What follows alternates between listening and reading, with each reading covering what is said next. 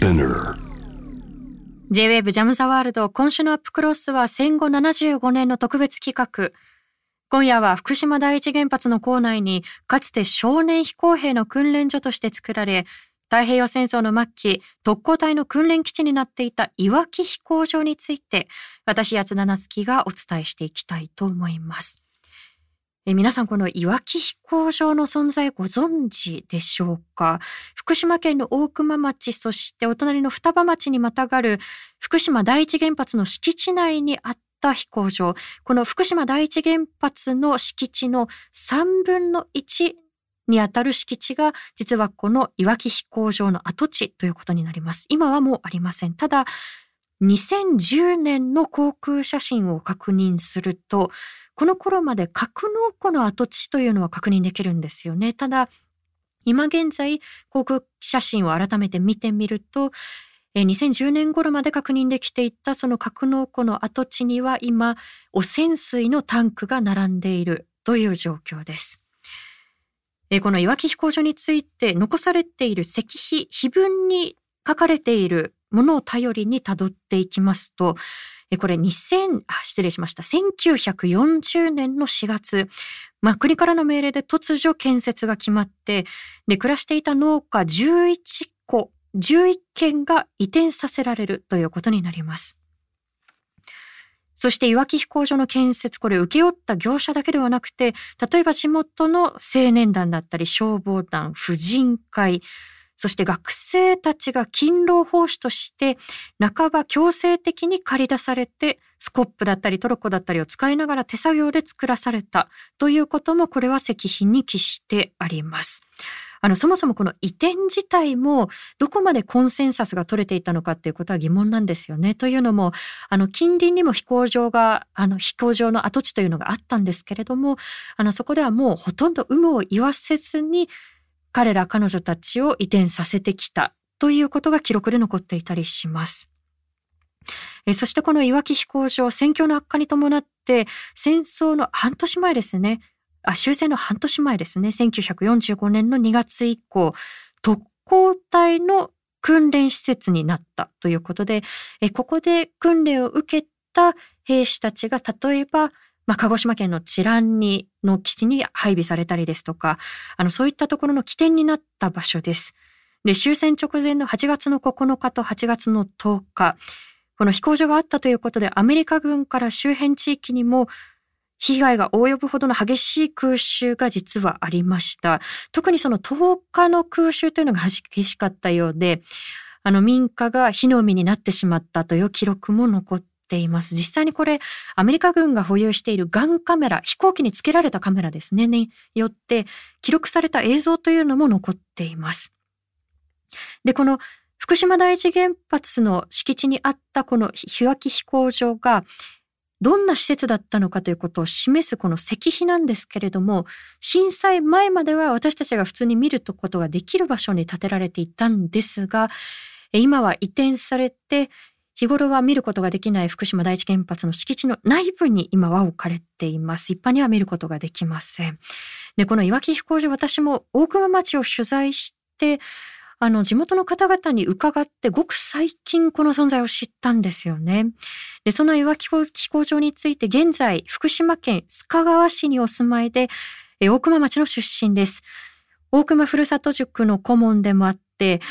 例えば大熊の郷土史だったりそういったことにお詳しい鎌田清江さんに詳しく教えてもらいました鎌田さんは残しておきたい大熊の話という例えばこれまでの大熊の歴史だったりまあ、残っている郷土のお話ということがここに詳しく書かれているんですけれどもこの本の著者でもあります。現在今年で78歳になるんですけれどもまずはこのいわき飛行場が当時はあるいは終戦直後というのはほとんど地元でも知られていなかった詳しくを。そういうお話からまず聞いていただければと思います。多分大熊町の人でも知ってる人は1%いないと思いますよ。公表されてなかった国の仕事で、うん、ただあの飛行場解体っていうか、うん、廃線になってあそこにあった飛行機をね後で GHQ が入ってきておそらく何かされるっていうことでみんなどっかに持ってって隠したりなんかしたんですよね。まあ書類なんかおそらくもう焼却処分かなんかしたでしょうけど、その時の飛行機を処分するのに当時の双葉中学校現在の双葉高校そこの生徒たちが学徒同意みたいに授業なんかしないでそういうの片付けさせられてみんなであの飛行機をね多分羽をこう畳んじゃって小さくして何人もで引っ張って隠したという。隠してあった与野森公園の広場になってるとこの辺は松山の中で竹やぶだったんですよね。こう荒れ地な、はい、その中に何機か隠してあるのは母親に手を引かれて行ってきたの中に飛行機は覚えてますこういうこういう色の飛行機です。赤とんぼって言われて真っ赤ではないですよね。はい、通称赤とんぼ。通称赤とんぼ。ですよね。六時級竹やぶまで行けば子供の人たちでも見れるぐらいのところに。そうそう、竹やぶの中にこう何機かこう、やぶの中に隠してあった。その当時の双葉中学校の生徒たちがそこに動員されたっていうのは何か記述で資料で残っていや、私、短歌やってて、はい、一緒に、はい、ずっとこうお付き合いしてて亡くなりましたけど、佐藤雄亭さんっていうのは、私よりちょうど10歳上だったんですけど、はい、その方と15年ぐらい一緒だったので、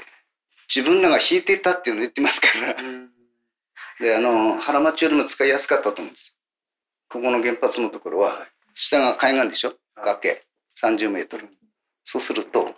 練習するのには滑走路短くて、ここに飛び出せばすぐもう空気抵抗が受けるんですよ。だから、訓練できるっていう、そういう利便性があった。上ヶ原の場合は平地ですからね。はい。はい鎌田さんが最後におっしゃっていた原町、ひばりが原というのは、現在でいう福島県南相馬市にあたりますね。ここにも飛行場がありました。ただ、地形的に見ると、鎌田さんもおっしゃったように、この岩木飛行場というのが、まあ、太平洋に面している30メートルほどの断崖絶壁に作られていたんですよね。なので、まあ、空気抵抗を利用しやすかったということで、まあ、例えば、稜線を敵艦に見立ててみたりですとか、それによってこう急上昇と急降下を繰り返してという訓練が行われていったそうです。で当時の双葉中学校の学生たちが動員された記録はというお話があったんですけれどもあのこれ調べてみると双葉町史に実は記載がありましたでこの双葉町史を読んでいくと鎌田さんがおっしゃったこの通称赤とんぼと呼ばれるまあ、朱色に近いですかね。この練習機。これが約50機、そして隊長機であるゼロ戦が1機、この岩木飛行場にはありましたた。だ、練習機は当時の双葉中学校の生徒によって、与野森公園、今の富岡町の方ですね。与野森公園に運ばれていっで、そして隊長機であるゼロ戦は、双葉中学校の校庭に移されていたので、まあ、飛行場の空襲がその後、えー、8月の9日10日にあっても被害は少なかったたということなんですよね。ちなみにこの双葉中学校の学生たちは、先ほどお話に上がっていた原町、この南相馬市にある飛行場の、えー、壕を掘るという作業にも1ヶ月近く動員されたということもここには記されていました。ただ、終戦後にですね、このいわき飛行場だったりですとか、それに関連する資料だったり記録の多くが処分されてしまったり、あるいはまだ治安維持法がしばらくは続いてましたよね、ということで、なかなかそれを口に出して共有するという機会が人々の中になかったということもあって、鎌田さんがおっしゃるように、地元の人たちでも終戦直後は知らない人たち、詳しくわからないという人たちがほとんどだったということです。で、この福島第一原発の敷地内に建てられた石碑が大きな手がかりにはなるんですけれども、もう一つこのいわき飛行場があったということを伺わせるものがあるんですよね。あの、捨てるという漢字の捨てるですね。に、石、ストーンの石ですね。に、そして、塚と書いて、捨て石塚と呼ばれる塚があります。え、これ、海から離れて、山奥に向かった本当にこう小さな細道にある塚なんですけれども、小塚という、今は帰還困難区域にあって、あの、特別な許可をいただいて、って出入りすることはできるんですけれども、ここに帰ってきて暮らすということはまだ叶わない地域です。で、ここにステイ静かが建てられているんですけれども、これどういう塚かというと、まずこの周辺に小塚生誕試験場というのが戦時中にあったんですよね。で、当時、あれ炭って思うかもしれないんですけれども、石油がまず不足をしていましたよね。ということで、例えば石炭で走る車が開発をされたりですとか、えー、石炭の役割というのが非常に重要だったので、全国から質のいい炭を焼く技術っていうものを習いに、研修生たちがここに集まっていたそうなんですよね。で、その研修生たちがまず山の神様の近くに川から拾ってきた石を積み上げて、自分はこれから国のために捨て石になる覚悟で働きますという、まあ、願掛けのような形でその石を積んでいったと。でもところがこの捨て石塚をよくよく観察してみると、あれって気づくんですよね。川の石ってちょっとゴツゴツしてますよね。でも、この捨て石塚に積まれている石、丸くて滑らかな石がたくさんあるなっていうことに気がつきます。これどういうことかというと、実はこの生誕試験場にも岩木飛行場、海沿いにあるあの飛行場から多くの兵士たちが派遣されていたそうなんですよね。で、その兵士たちが先に旅立っていった他の兵士たちのために、まあ、鎮魂と、そして、あの、いろんなこう願いを込めながら、この石を積み上げていったというふうにされています。で、そのステイ静かについても鎌田さんがこんなお話を聞かせてくれました。戦後70年。はい。だから今からもう5年前になるかね。今年多分75年くらいだよね。その時にそこで生誕試験地で親が働いてたっていう人がまだ10歳くらいで今90くらいですけどその辺で遊んでたっていうのを覚えてたんですよ。その人にちょうど70年経った時に現場を案内してもらってその存在も明らかになった。だからあやふやなところもあったのね。ステージ図鑑があったのは分かりますよ。その前にふるさと塾で見てます。でも現実にどういう状況だったかっていうのはなんかじゃあ70年経ってようやく出てきた証言で少しずつ分かってきたことってことです今振り返るとこのステイ静かという名前自体が非常に残酷な気がしますよね。国のためにステイシになっていきますという、あのそういった気持ちを込めざるを得なかった状況、そして、まあ、鎮魂と供養の気持ちを込めて兵士たちもそこに海の石をこっそり運んで重ねていったのがこの塚です。なかなかこれが最近まで証言として現れてこなかったんですが、鎌田さんがおっしゃるように、戦後70年経ってようやく少しずつ実態が見えてきたということです。そして終戦後、この岩木飛行場は塩田、まあ、塩を作るための塩田になっていくんですよね。で、そもそもこの飛行場の跡地が塩田になっていく過程も含めて、あれ、なんでそこに払い下げたのっていう不透明なプロセスが浮き彫りになってきます。そしてその後1961年に9月1961年9月に福島県大熊町の議会翌10月に福島県双葉町の議会が原発の誘致を決議。そして1971年3月福島県第一原発福島第一原発の1号機の運転が始まります。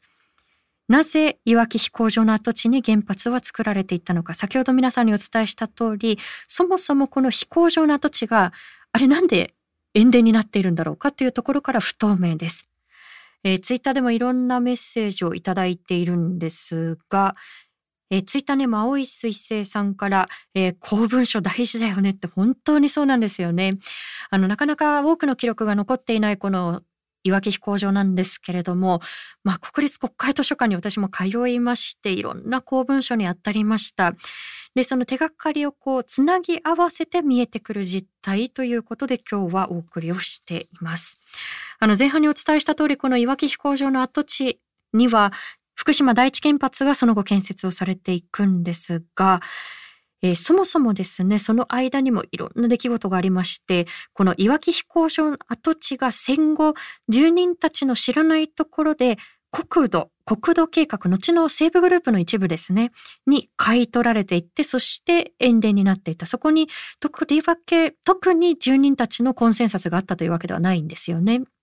ただ、あの、ここで大規模に塩田が作られたわけなんですけれども、その後、塩の需要自体が変化していったので、もう塩田としてはニーズがないということで、ここが廃れていきます。で、使い道のなくなったこの土地が後に、えー、東電に買われていって、福島第一原発になっていったという経緯がありました。あの、そういったことも含めて、なぜここに原発は作られていったのか、鎌田さんはこんなふうに捉えています。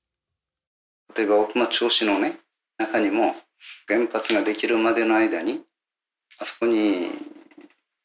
面積でね60万坪だったかな昔の坪数。そのぐらいあるところ30万坪は住民が全く知らない間に西部の国土の当時は社長だったでしょう堤誠一。その人に払い下げられてるんですよね。いつの間にやら。で、その頃は、その父親の、ね、堤康次郎、衆議院議長がなんかやってたことなんですよ。ですから、いつの間にか、この町で、あそこにあった土地の半分くらいはその人の持ち物になってたってことです。それはいわき飛行場の土地っていうことですか？そうです。ここに原発を誘致する一つの方便だったと思うんですよ。あの、福島のちびっとなんて言われてましたからね。それは地元の人は誰も使わないですよそういう言葉は。中央の方で作ったか県で作ったか知らないけどそういう言葉を使って双葉郡内では一番偏僻な福島県内で偏僻だよというような状況を周りからこう作っておいてあそこに誘致するっていうのを持ってきてるみたいですよ。うちは果物だけだから果物作りにおいてはね大体こういいレベルにこう乗っかってきた時に原発も一緒に入ってきたから。だから、そっちの方にやっぱり一日中ね、汗を流して畑でこう空を向いて顔真っ黒にしてるよりは、当時は今みたいにあの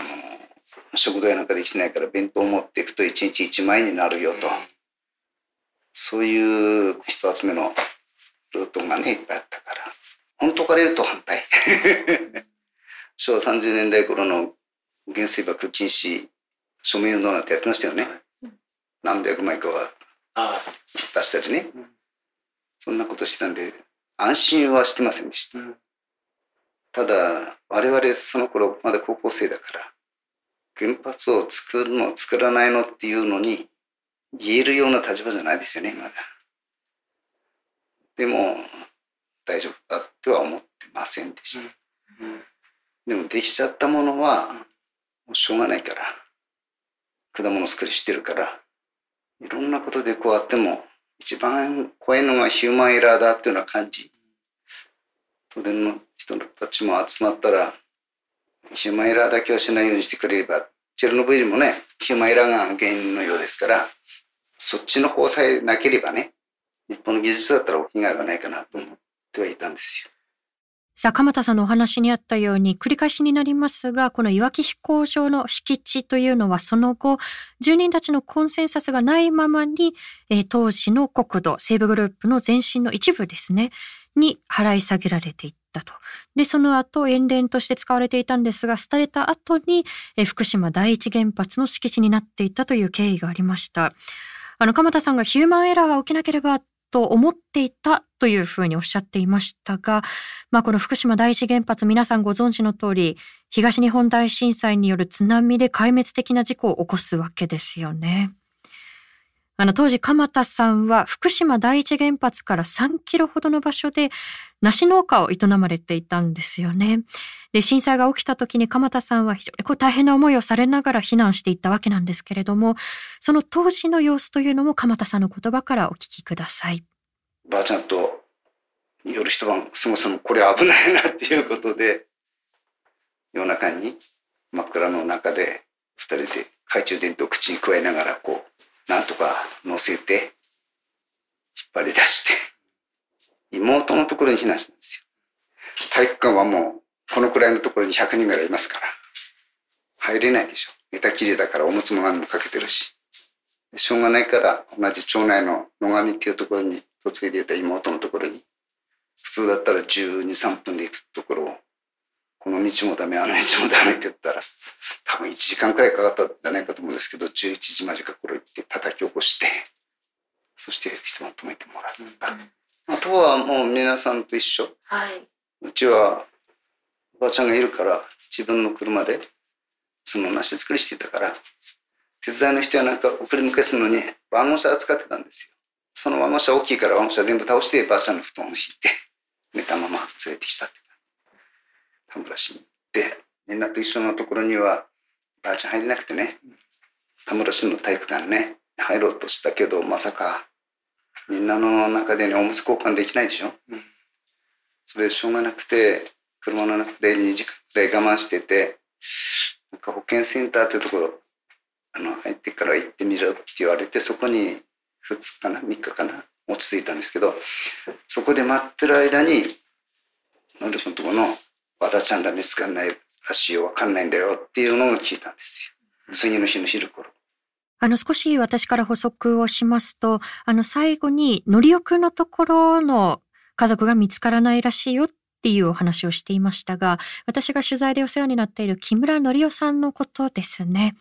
あの、木村則夫さん、当時小学1年生だった木村優奈ちゃん、次女さんですね、がずっと見つからないということで、あの、お一人で捜索をされていて、で、その後仲間たちも一緒に加わって捜索の末、えー、2016年にようやくご遺体の一部が、ご遺骨の一部が見つかったという方です。えー、その方と一緒に鎌田さんの取材に行ってきました。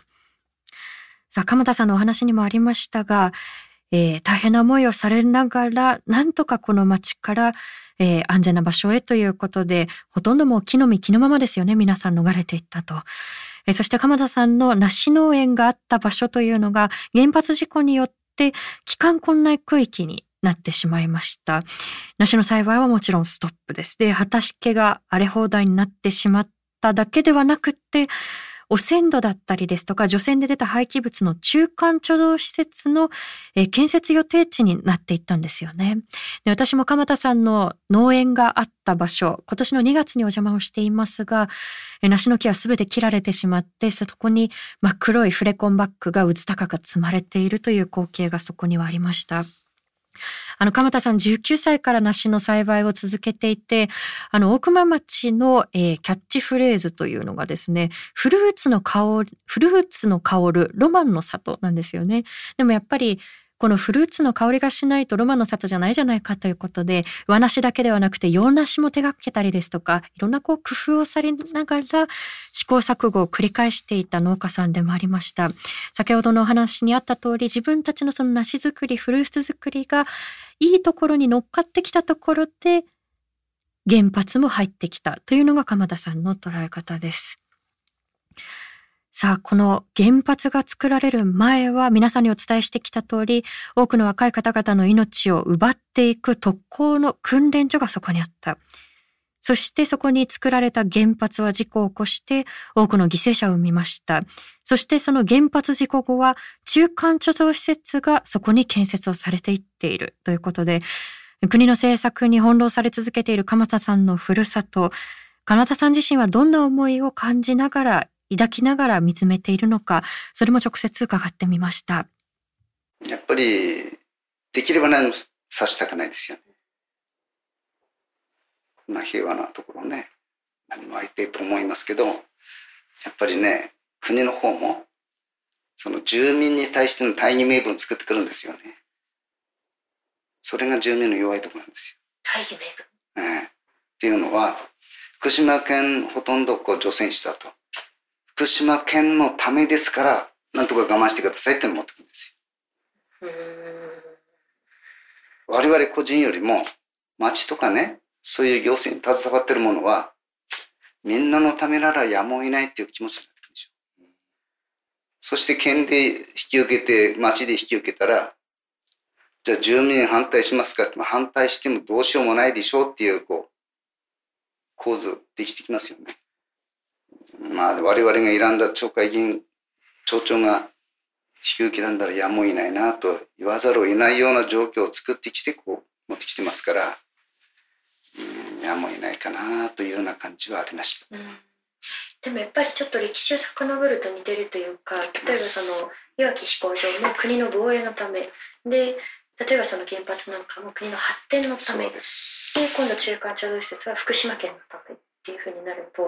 だから我慢してねっていう構造はかなり似通ったところはありますよね。はい、暗黙のやつだよね。同調圧力が違うし、まあ、沖縄の基地なんかもそうですけど。ずっと私言ってきたのはこの原発で我々避難してますけど国がやってきた後始末？見ると？大熊町とか双葉町の行く末も見えるなと思うんですよ。私の考え方としてはそんなに大それたもんじゃなくて今使ってる我々が住んでいた大熊町っていうのは大熊町の3.11時点の人間の町じゃないんですよね。これから500年も1000年も先の人たちもこれから生まれてきて使う大地なんですよ。だから今よりは悪くして残したくない。私はそれ。はい、皆さん鎌田さんのお話いかがでしたでしょうか？あのみんなのためならやむを得ないという鎌田さんの言葉が一つこの状況を理解する上での鍵ではないかなというふうに私は思うんですよね。あのこの土地で繰り返されてきたことってどういうことかというと、まあ、例えばいわき飛行場は国の防衛のためという名分でしたよね。そして原発は国だったり地域の発展のためだからということで、皆さんそれなりにリスクは意識していつつも、当時はなかなかそこに対してノーっていう言葉を上げづらいという状況があったというふうにも地元の方から伺いました。そして今度は原発事故が起き、この中間貯蔵施設は福島県のため、あるいは復興のために受け入れてほしいということで、あの、こういったことが繰り返されてきた歴史があります。え今日のいわき飛行場、そしてステイ静かのこと、あるいはその後の原発事故、そして今に至るまでのことを振り返っていくと、例えばこの国だったり社会の格好好きの大義名分のために、不都合なものがこの地に背負わされてきたその構造的な問題って見えてくると思うんですよね。で、そこから享受する利益だったり、それは果たして私たちは豊かさと呼べるんだろうかということを感じます。あの、最後に少しだけあのメッセージ、いただいたメッセージもご紹介しますが、ラジオネームリマインドさんから、戦争と原発事故を無理に関連づけようとは思いませんが、過去の事実に目を向けようとしない傾向が強まれば、やがて人々は、やがては人々の記憶から消し去られてしまう恐れありという点では共通点を感じます。私たちはどちらにも危機感を持つべきではないでしょうかということで、本当にこうおっしゃる通りだと思います。え鎌田さんがおっしゃった100年後、1000年後の大地のためには、私たちの未来への選択が問われているので、引き続きこの危機感を教訓に変えるという姿勢が不可欠かと思います。えこのいわき飛行場、そしてステイ静かに関しては、私たちの NPO Dialogue for People のサイトに詳しい記事を掲載しておりますので、ぜひそちらもご覧いただければと思います。はい、ということで今日は福島第一原発の敷地にかつてあったいわき飛行場についての取材レポートでした。えこの場所が第一原発になっていったことについてもう少しあの補足をしていくと日本原子力産業会議がなぜここに原子力発電所が設置可能になったのかその理由について分析している文章があります。えそれによると周辺の人口分布がまず希薄であってで、近接した市街地としては、約8.5キロ離れたところに、えー、1965年10月現在2万3000人の人口がある、えー、浪江町があるというふうに分析しているんですが、ちょっとこれ引っかかりますよね。これ、あの、大熊町市でも分析をされているんですけれども、いやいや待ってくださいと。こう、福島第一原発から浪江町よりも近いところにまず大熊町ありますよね。で、それ以外にも双葉だったり、富岡町ありますよね。で、この説明からすっぽりと抜け落ちてしまっている2万人以上いない町ならば、市街地として扱わないのか、つまり2万人以上の浪江町は確かに特筆するに値するけれども、それよりももっと小さな町は配慮の対象にならないんだろうかということを大熊町の大熊町市の中でも指摘をされています。えこれ調子の中でもう一つですね、東京から遠いこと、人口密度、人口密集の地域から離れていることが立地条件として考慮されていることからすれば、いかに技術的に安全性が強調されていようとも原子力発電所の性格が如実に示されていると言わざるを得ないであろうということが指摘をされています。え先ほどのその人口規模、まあ1万人以上あるいはその前後の小規模の町であればまあ、配慮に値しないというふうに扱われてしまったっていうこともそうですし、まあ、安全を強調してはいるものの結局東京から遠ざけたいものなんでしょそれってやっぱりリスクがあるんだからでしょっていうことを、まあ、大熊町市では指摘をしているんですよね。でも、町市で指摘をしているにもかかわらず、最終的には町の、まあ、会議で、まあ、誘致をしましょうっていうことが決まっていくわけですよね。あの、ここに先ほどの鎌田さんがおっしゃった大義名分のためなら仕方がないじゃないか。